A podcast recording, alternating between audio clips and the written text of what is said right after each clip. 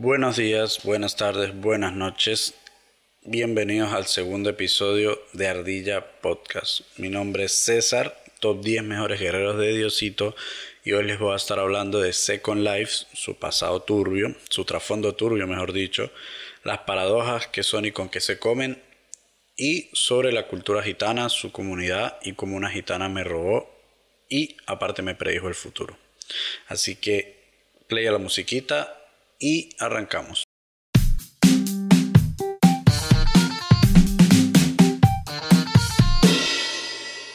Segundo episodio y antes de arrancar con todo el temario, estaba pensando que siempre he pensado que las segundas veces son mucho mejor que las primeras.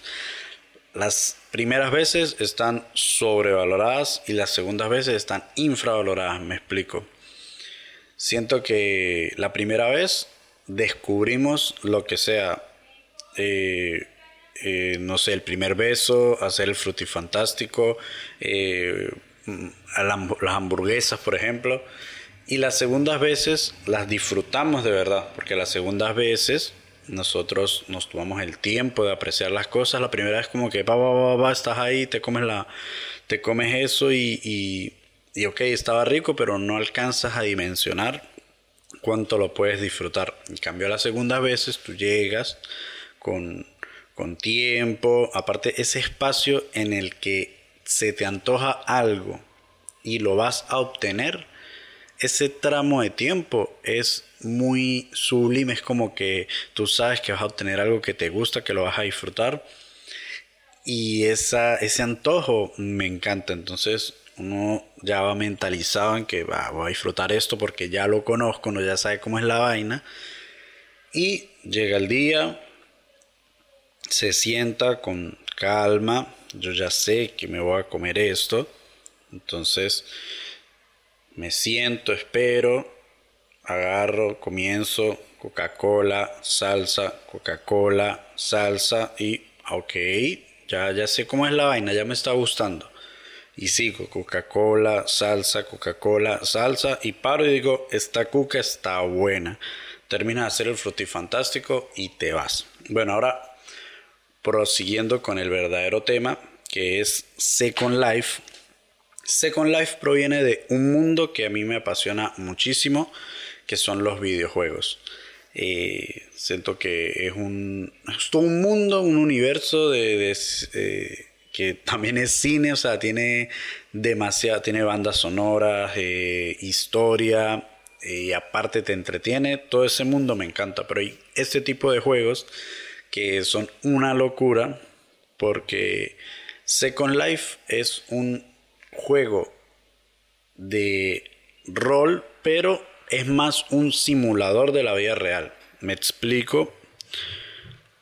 En Second Life tú agarras, te registras como en Instagram, en Facebook, en Facebook. Y tú agarras, descargas el juego, una vez te registras y lo que tienes que elegir es qué, qué y quién vas a ser. Puedes ser tú mismo y tener una segunda vida, que esa sería la traducción directa al español. O puedes simular, rolear, ser otra persona, que es, eso vendría siendo rolear, es como interpretar un personaje como en GTA San Andrés, en, perdón, GTA 5, eh, que juegan online y cada quien interpreta un personaje. Es esto, pero llevado a algo mucho más grande, porque puede ser como la Barbie lo que tú quieras ser. Puedes tener una segunda vida simulando ser, eh, no sé, un chef. Puedes simular una vida siendo un niño, que ahí es donde empieza lo turbio de todo este mundo que no se habla casi, pero está pasando. Y de verdad que hay cosas tan oscuras en, ese juego que está al alcance para cualquiera. O sea, es gratis. Ni siquiera es como que tienen que comprar el juego. Es totalmente gratis. O sea, lo puede descargar mm, desde un niño de, de 4 años que sepa usar un computador, que no dudo que un niño tan pequeño sepa usarlo, a un adulto de 60 años porque es súper fácil y es muy fácil de entender. Los mecanismos para jugar son muy fáciles. Entonces, eh, en este mini iceberg, sí, En este, ¿cómo es? En este iceberg voy a, voy a hablar desde lo más normal hasta lo más feito de, dentro de este juego. Creo que lo más normal es que era de esperarse, aunque es gratis, obviamente hay cosas que se pagan dentro del juego. Por ejemplo, si usted quiere ser un chef en este caso, hay gente que diseña toda una serie de instrumentos, de, de ¿cómo es que se llama? Es de personalización, o sea, como que el sombrero, el delantal, cuchillos, joyas, y lo venden por separado, que si en un dólar, dos dólares, con una moneda que solo funciona dentro del juego, o sea, usted tiene que desde el exterior comprar en dólares, que tiene una tasa de cambio súper costosa, o sea, la moneda son los GB no sé qué, y hay que pagar un montón de dólares por tener una pequeña cantidad. Y con eso usted ya compra, puede trabajar dentro del juego para conseguir esas monedas o puede financiar, autofinanciarse comprando con tarjeta de crédito o débito. Lo cierto es que ya eso hace que se abra un abanico de posibilidades para que el dinero controle el juego porque el juego no tiene un fin de ganar o perder, es una vida. O sea, hay gente que lleva 20 años, eh, bueno, 50 años no, pero el juego se creó hace como 18 años. Hay gente que todavía sigue jugando el juego y es como que, o sea, estos memes de un, señor así gordo, gigante, sudado y con una colita atrás, eso existe realmente y está jugando Second Life interpretando a una niña de 7 años, por ejemplo. Bien, todo este dinero que yo soy de esas personas que ve cualquier negocio extraño y dice lavado de dinero. O sea, yo puedo ver una, una, porque siempre digo hamburguesa, siempre me la paso pensando en hamburguesas, pero yo puedo ver una pizzería que veo que nunca entra nadie y digo lavado de dinero. Un lavado de autos, lavado de dinero. Un, una cafetería, eh, lavado de dinero. Para mí todo es lavado de dinero, para mí todo es sospechoso y extraño. Pero esto sí, evidentemente, hace de lavado de dinero y para hacer intercambios ilegales no solo de dinero, sino de muchas otras cosas. Es como esa página de que vende muebles y los muebles tienen unos nombres que si Catherine 17 centímetros, un estante blanco y vale 5 mm, mil dólares. Y al lado eh, María 18 13 eh, centímetros, eh, un estante blanco más pequeño, 10 mil dólares. ¿Y cómo? O sea, como tan caro unos estantes, pues los usan para traficar a niñas que, por ejemplo, pasa mucho en Estados Unidos que se roban niños y de repente se ven en estas páginas de muebles, o sea, páginas súper aleatorias que no tienen nada que ver y ahí venden a esas niñas, las prostituyen. Algo así pasa dentro de este juego, pero continuando con lo más relajadito, gente simulando tener otra vida porque odia su vida, bueno, todos hemos odiado nuestras vidas, pero gente que la odia y se mete a fingir ser otra persona o ser la misma y poder hablar con otras personas que se sienten igual. Eh, por ahí todo cool porque está sectorizado. Eh, por ejemplo, también hay papás que entran con sus niños para jugar dentro de, del juego los dos y, rolean, o sea, interpretan personajes que si Bob Esponja, eh, no sé, pueden hacer literalmente lo que quieran. O sea, hay mapas hechos solo de los padrinos mágicos, hay mapas de la Barbie, o sea, hay mapas de todo, donde cada quien interpreta el personaje que quiera. Si quiere ser Bob Esponja, Patricio y actúan como ellos dentro de fondo de bikini, lo pueden hacer. Eh, pueden, hay cosas más instructivas como ir a clases, hay gente que da clases de inglés con el pizarrón, o sea, yo creo que hasta voy a poner imágenes referenciales acá detrás mío, aprovechar esta horrible pared para mostrarles algo. Creo que voy a poner ahí imágenes referenciales para que me entiendan un poco. Para los que solo están escuchando, quiero decirles que no es necesario que vean el video, simplemente con que escuchen mi hermosa voz va a ser suficiente. Eh, Second Life, por ahí es la superficie donde todo está cool, donde tú dices, eh, ok, hay gente que no le gusta la vida real y va ahí a tener eh, una segunda vida para poder socializar, poder hablar, conseguir amigos, conectarse todos los días, que no entiende cómo, no entiendo cómo les, rinde el tiempo, si tú tienes 24 horas, las cuales duermes por lo menos 6, 7 horas, yo duermo 7 horas, ¿cómo haces para trabajar? hacer almuerzo, hacer desayuno, cena y que aún te quede tiempo para vivir una segunda vida. Yo la verdad no puedo, pero más abajo del iceberg sí entiendo por qué esta gente eh, pasa tanto tiempo y tantas horas en este juego.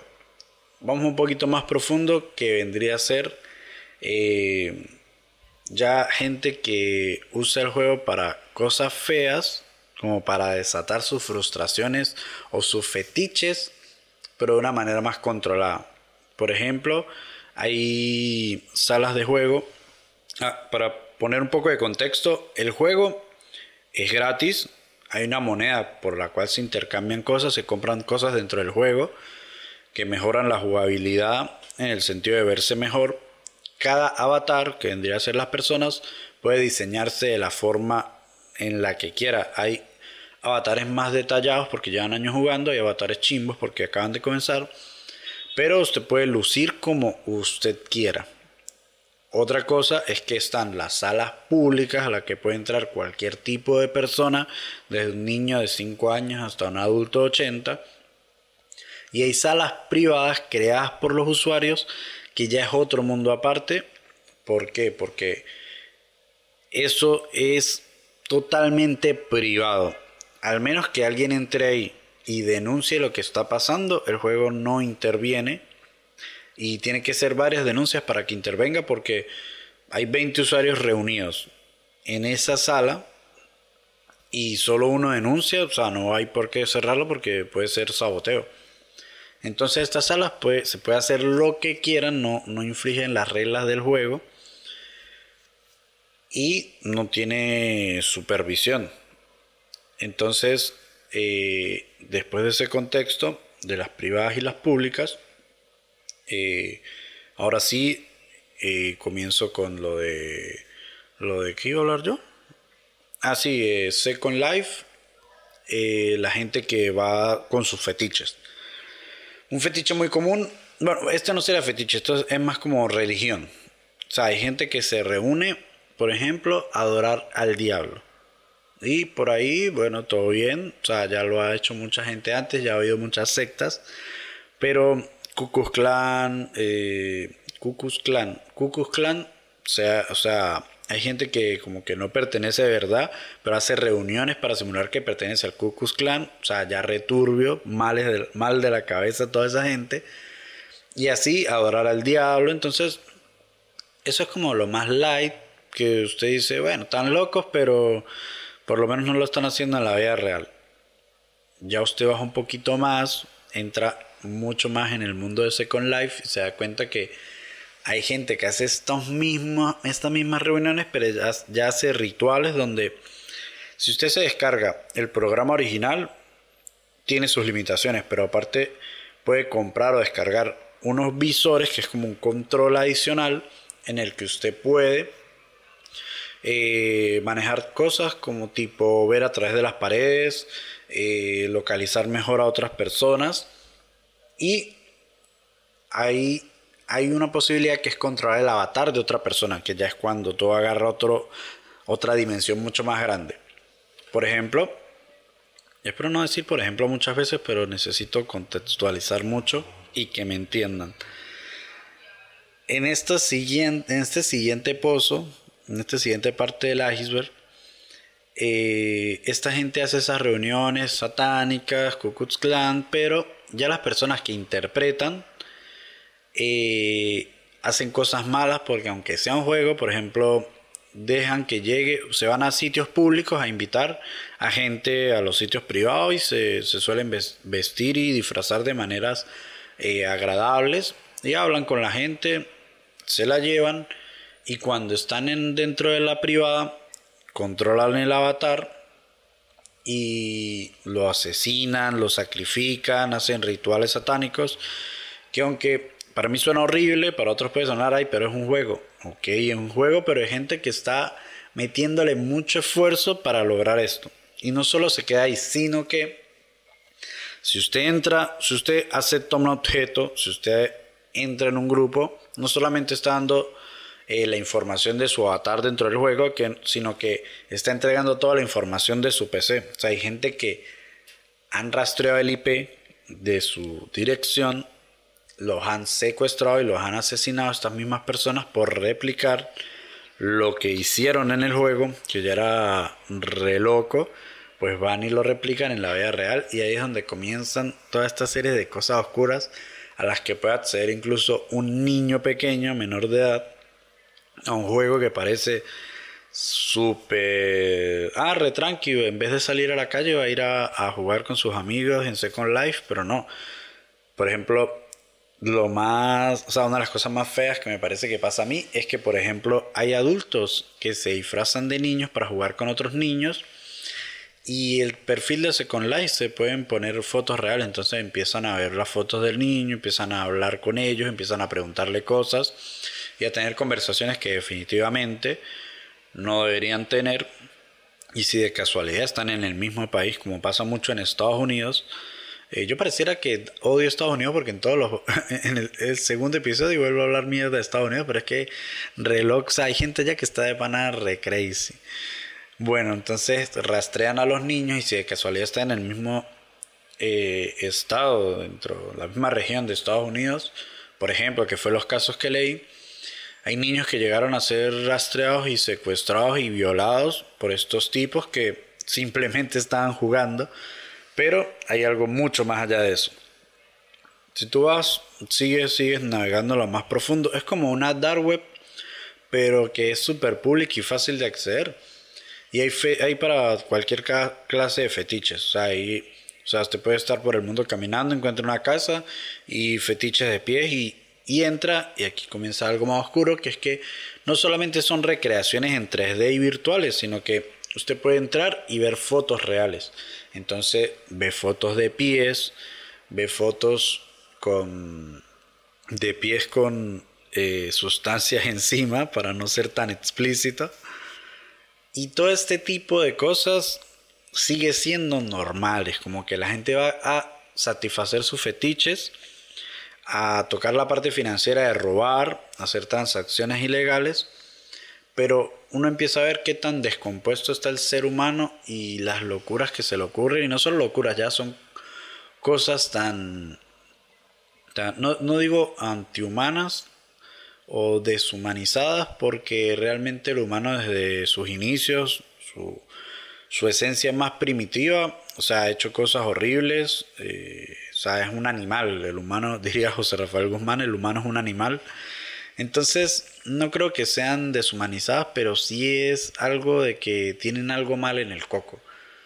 Comienzan con, con este tipo de cosas que debería ser un juego y lo transforman en algo tan horrible como... O sea, hay habitaciones donde ya entran y hay fotos, videos de niños siendo torturados en ilustraciones, que igual quién se pone a dibujar e ilustrar algo tan asqueroso. Pero luego ya empiezan a videos y fotos reales de descuartizamiento, se puede decir, de niños descuartizados, niños violados. Y para llegar a esto, o sea, un niño puede llegar, eh, lo pueden secuestrar virtualmente, meterlo a estas salas. Entonces el avatar, yo imagino un niño sentado jugando y que lo agarran dos adultos o dos niños disfrazados de, de Mickey Mouse y se lo llevan a una habitación donde le encadenan al personaje. Lo empiezan a violar frente a sus ojos. Por más que sea un juego, o sea, están destruyendo su, su percepción del mundo. O sea, no hay que culpar al videojuego. Eh, me imagino que deberían hacer que trate de regularizar más estas cosas. Hay que culpar a esas personas que son unos malditos de mente, que cómo van a hacer eso. Entonces, graban todas estas cosas, ya sea en 3D o en persona, las suben y está ahí para acceso. Eh, o sea, es horrible. No se puede, no, no creo que se pueda detener, al menos que se tumbe el juego, pero también el juego se usa para muchas cosas buenas como cursos gratis, eh, clases gratis, eh, de inglés, de, lo que sea, resolución de problemas, estas reuniones de, alcohólicos anónimos y todo eso, hay gente que las hace ahí en vivo y directo y super cool, pues todo tiene Todo tiene su lado bueno dentro de lo malo. Y no creo que se va a acabar el juego completo, pero está esa zona tan destruida del cerebro del ser humano que hace unas cosas tan viles que no, no le encuentro ninguna clase de sentido. Creo que eso es lo más... Bueno, no, lo más, lo más feo es que usted, hay sitios donde ni siquiera se puede acceder fácil que hay sitios que muestran ilustraciones, pero donde muestran las fotos reales y ya de cosas, o sea, lo que antes veía, lo que antes era más fácil de encontrar, que eran esas páginas donde se veían los videos gore, donde descuartizan a la gente. O sea, usted puede ver asesinatos reales, violaciones reales, violaciones de bebés reales, que, que no sé ni por qué estoy diciendo esto, qué asco. Pero si usted está en el juego y activa el modo volar y sube puede encontrar unas barbaridades porque no es una persona, o sea, son un grupo de personas que tienen el mismo fetiche reuniéndose ahí y eso no está controlado, pues no, no está regularizado, no hay alguien persiguiendo eso y es terrible porque eh, porno infantil y todo este tipo de cosas que se pueden encontrar ahí y están siendo buscadas en otro lado. Entonces usted vuela, llega a esos sitios y hay demasiadas personas. Hay había una, habitación donde habían 100 personas y cuando ya, yo solo vi el video, no, lo, no entré a jugar eso, pero él entra y logra ver 100 personas y habían, o sea, había como un grupo de 10 alrededor violando virtualmente a un niño que habían agarrado en una sala pública y verga, no, es un juego, pero tienen la mente podrida. Lo más fondo de esto es estas islas para comprar armamento, para comprar porno infantil, para comprar niñas y niños, para comprar adolescentes, tráfico humano con estas monedas que no sé ni cómo las convertirán después en plata, pero me imagino que es solamente como para tener el contacto y luego físicamente se darán el dinero de otra manera, pero dejan un, no sé, es algo returbio que me dieron muchas ganas de vomitar cuando lo, cuando lo vi y dije, no entiendo la mente de algunas personas y de muchas porque hay demasiadas personas que hacen esto, que se meten al juego a jugar una segunda vida súper oscura y puede ser gente súper normal como en Euforia, el tipo que era idealizado por todos y resultó que tenía un, un, lado súper oscuro y se suicidó por con tal de que, de que no lo confrontaran con la verdad. Eh, todo esto y más se encuentra en este videojuego que tienen que tener mucho cuidado con sus hijos porque ya estamos viejos, probablemente revise las estadísticas, los que vieron el primer episodio, la mayoría eran de 28 a 35 años. O sea que todos o ya tienen hijos o van a tenerlos y deben estar muy pendientes porque la psicología de un niño y de una persona no solamente son las cosas que le pasan físicamente, sino todo alrededor de ellos, todo lo que consumimos y vemos puede afectarnos significativamente.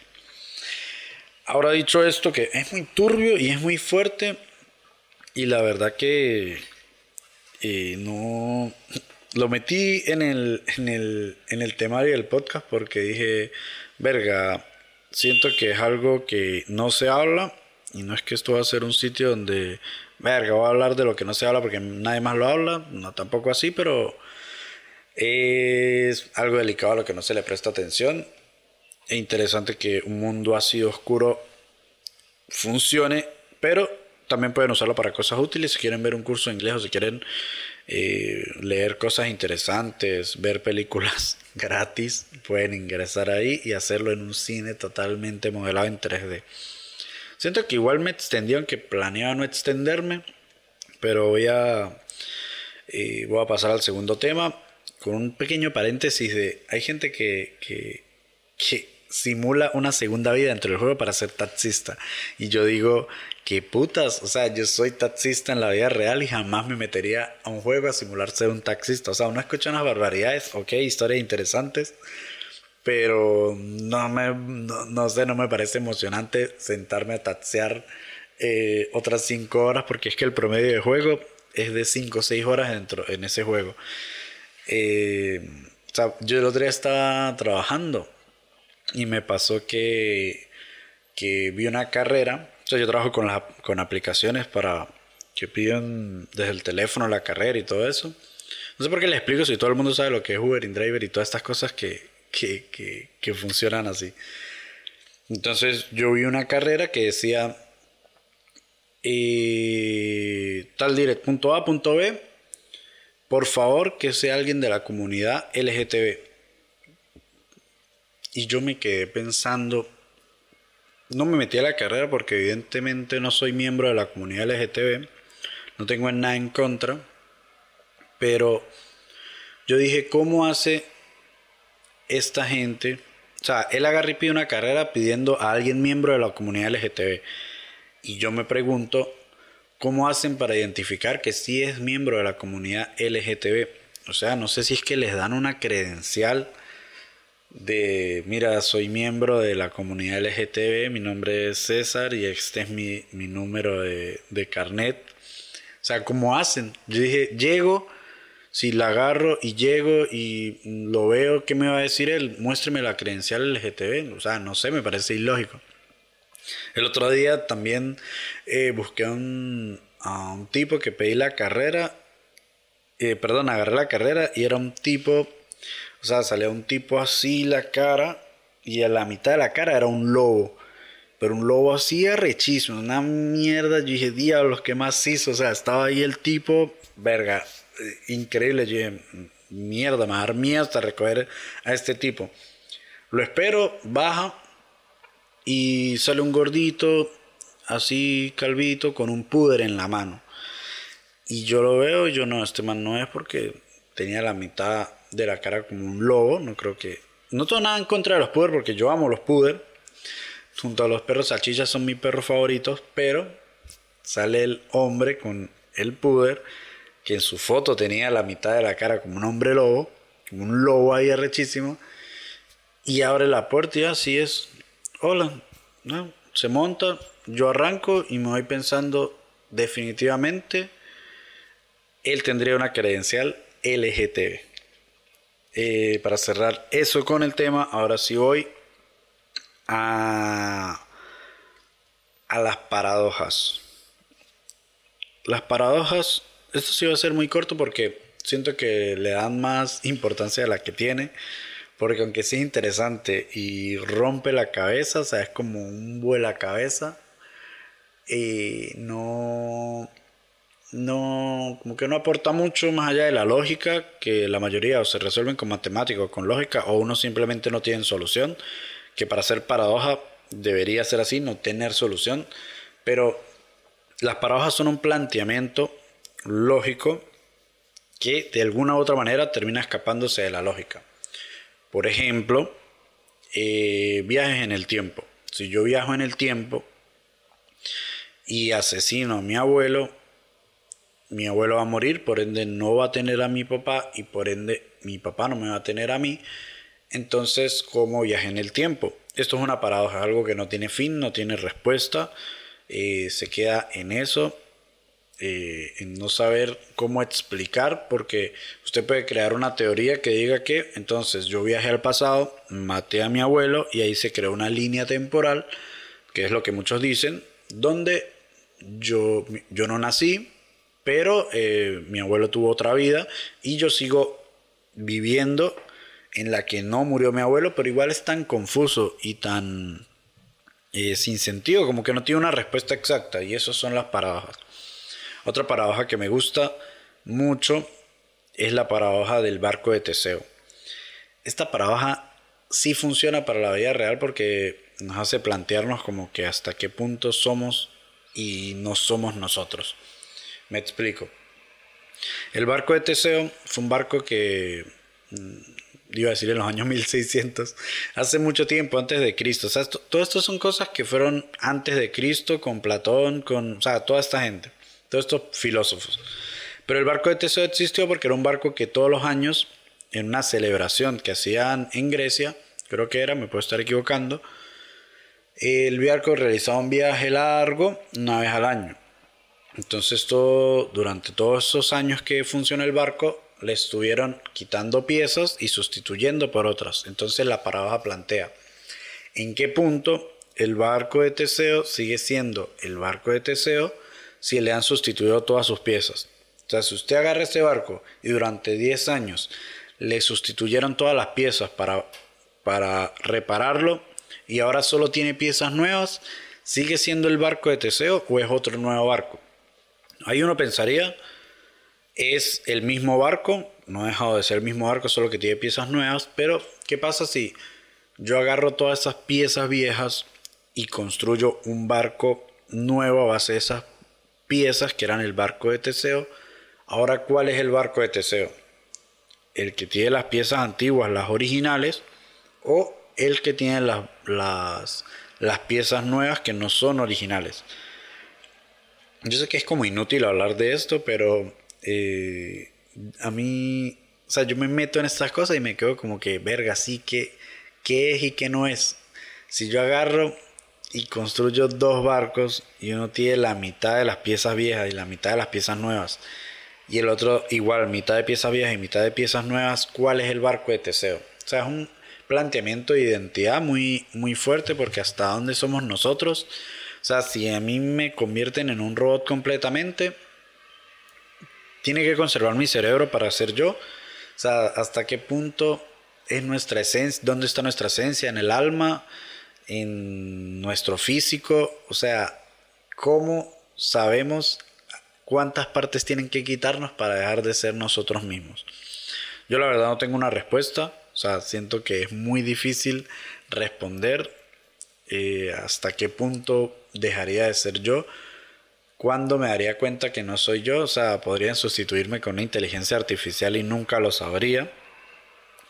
Eh, pero este, este mm, planteamiento mm, eh, abarca esto y también le ponen como un segundo, o sea, algo más difícil, es como para extrapolarlo a la vida real, hasta qué punto un ser humano es un ser humano cuando es concebido. Me explico porque creo que lo dije súper mal, pero el ser humano ya es ser humano cuando es un esper, cuando es un esperma. Es ser humano en el primer mes, en el segundo mes, en el tercer mes, en el cuarto mes. ¿En qué momento es un ser humano? Eh, el ser humano, pues, hasta qué punto está bien y está mal. Eh, hacerle algo, eh, a eso, pues, porque le digo eso, porque no, no sé cómo denominar, porque no tiene una respuesta. La ciencia ha explicado que el cuarto mes, pan, pim, pum, pan, pero la religión entonces piensa que desde el minuto uno está mal. Entonces no hay manera de tener una respuesta totalmente absoluta porque todo el mundo piensa diferente y todo el mundo va a opinar diferente sobre esto. Yo que estoy en la línea de hablar otro tema muy delicado, pero no lo voy a hacer. Es la paradoja del barco de Teseo, hasta dónde podemos ser una cosa nueva, eh, este barco, cuándo sería un nuevo barco o un antiguo barco. Si usted sustituye todo al 100, yo creo que si es un objeto, ya deja de ser ese barco de Teseo, sería un barco de Teseo 2, es mi opinión.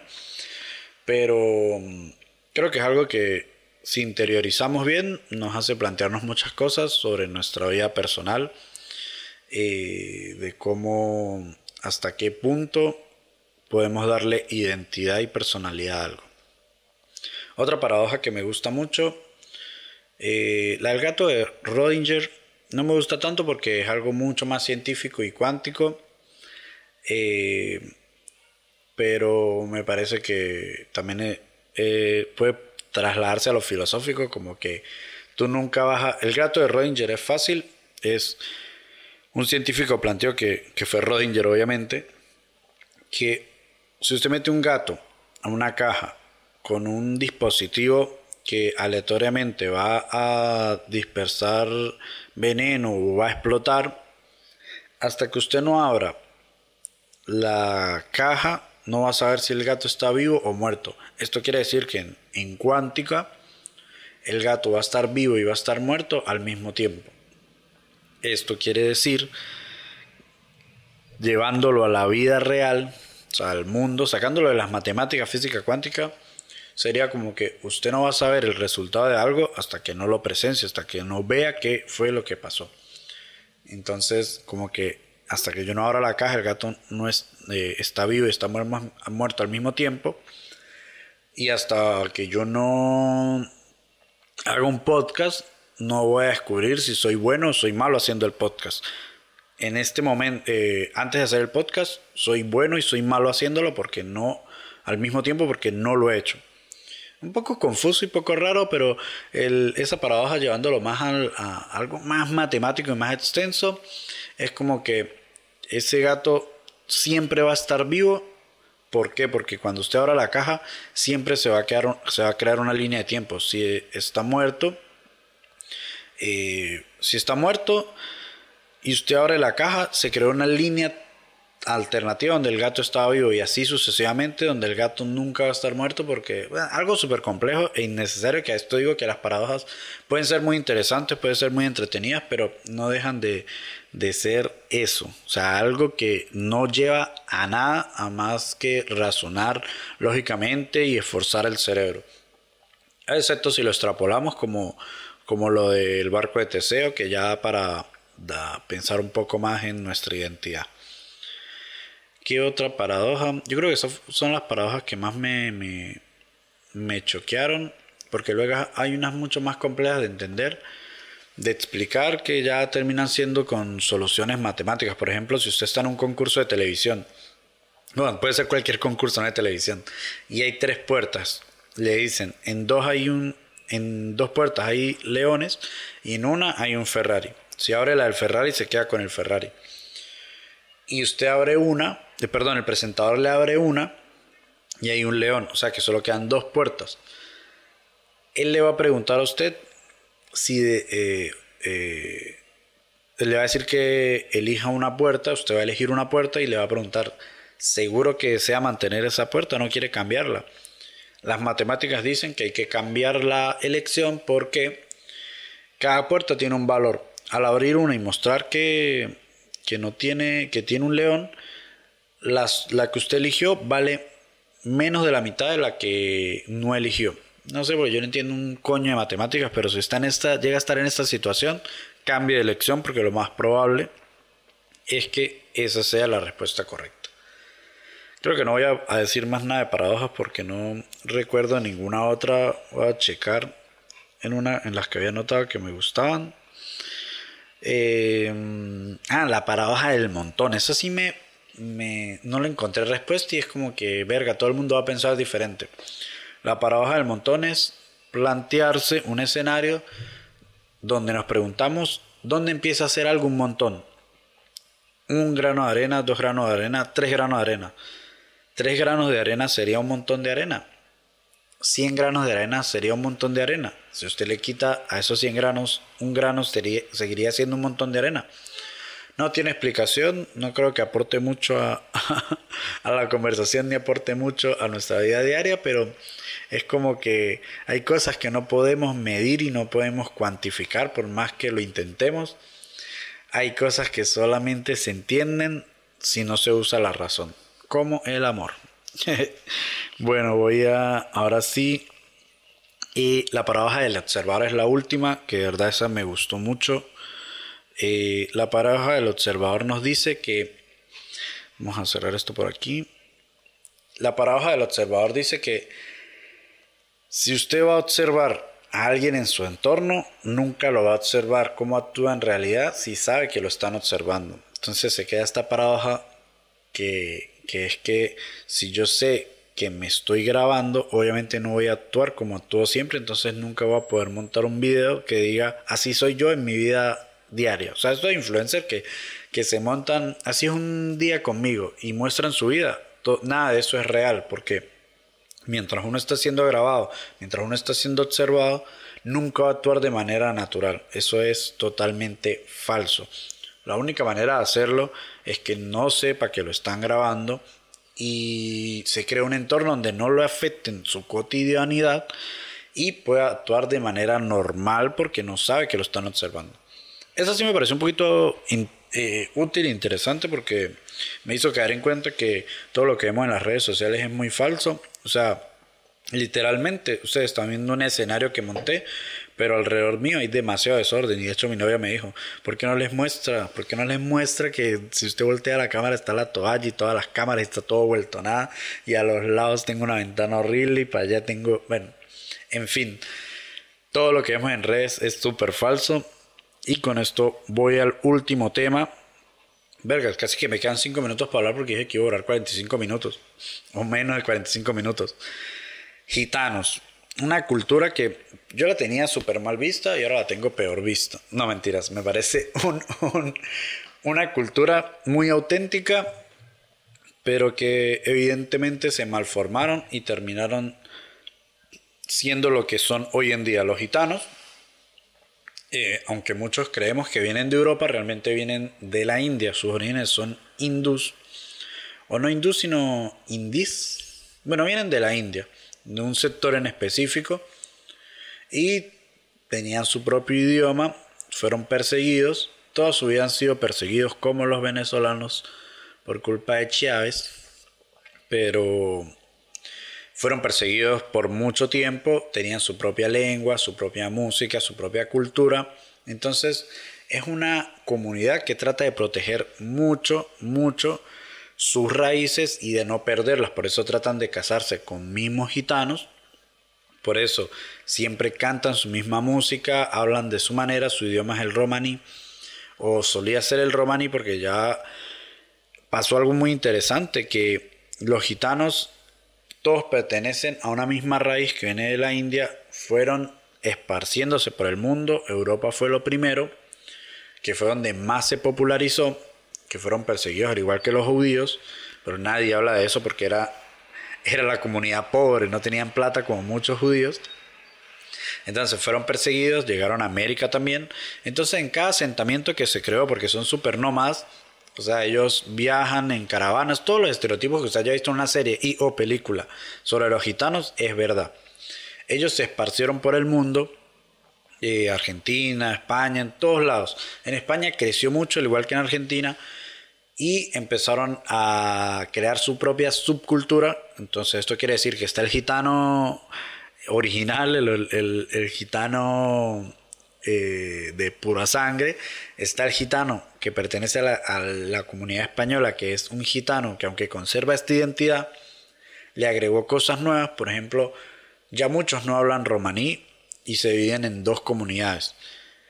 Una que es súper ortodoxa, otra que no, pero ambos transformaron ese idioma a un nuevo idioma que se esparció, por ejemplo, en España, currar, em, chungo, eh, incluso el, flamenco eh, es una derivación del baile original de, los gitanos y los, los bailadores, bueno, sí creo que se dice así, bailadores de flamenco, los más, de los más arrechos son gitanos. Entonces se creó una subcultura en Argentina igual, en cada país donde se asentaron, se creó un nuevo tipo de gitano que sigue conservando su identidad, pero crearon una nueva, lo que creó todo un mundo súper diversificado de gitanos que están súper regados por el mundo y pueden conocerse entre sí, llegar y coincidir, pero van a encontrar un, una nueva personalidad desarrollada de gitano. Entonces, como fueron súper perseguidos durante toda la historia, les era muy difícil conseguir trabajo, eh, seguro médico, eran súper mal pagos, eh, los tuvieron de esclavos mucho tiempo. Y todo esto hizo que se, se encasillaran o se encerraran ante el mundo exterior y se intensificaran sus, sus, raíces y sus costumbres. Eh, por ejemplo, datos interesantes, tienen un ritual que se llama la prueba del paño, que es que no sé muy bien cómo porque me dio un poco de asco cuando lo vi, me parece que es demasiado anticuado, pero usan el paño para, para, para tocar la parte íntima de la mujer y darse cuenta si es virgen o no o qué tan virgen es. O sea, es, es, muy loco porque eso no hay manera de definirlo. O sea, pudo haber montado a caballo y que el imen se le destruyera y pudo y puede ser virgen aún, virgen, un concepto súper horrible creado por la iglesia, pero hacen esta prueba y es como que, ah, usted se quiere casar, mira, quita el paño, mi hija vale ahora mucho más. las bodas son súper son super familiares, como que si pasa la prueba sale encima de los, de los tíos, de las personas de más confianza, y todo el mundo canta y baila, como que si es virgen, se puede casar, sirve para algo. Esto fue lo que más me, pareció me, raro. Tienen su gastronomía súper radical porque eh, eh, es muy parecida a la hindú, a la, a la, a la India. Yo conozco la...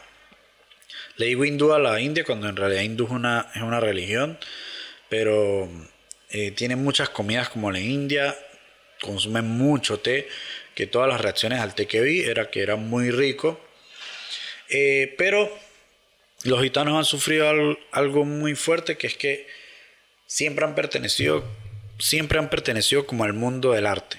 O sea, siempre han ido ligados al baile, canto, eh, componer, dibujo, pintura.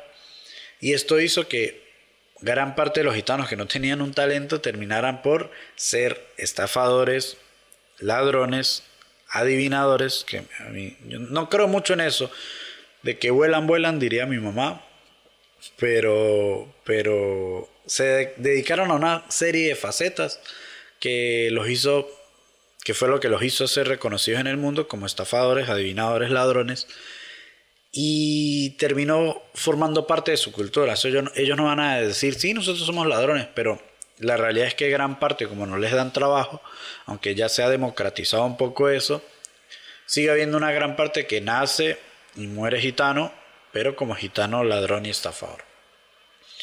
Dicho esto, creo que no hay mucho más que... Sí es una, una interesante eh, comunidad, pero no creo que haya mucho más que, hablar porque la verdad consumí como tres horas de contenido de gitanos y me quedé como que, ok, son machistas, eh, son muy artísticos, dice que llevan el arte en la sangre, pero muchos ven como robar, estafar un arte.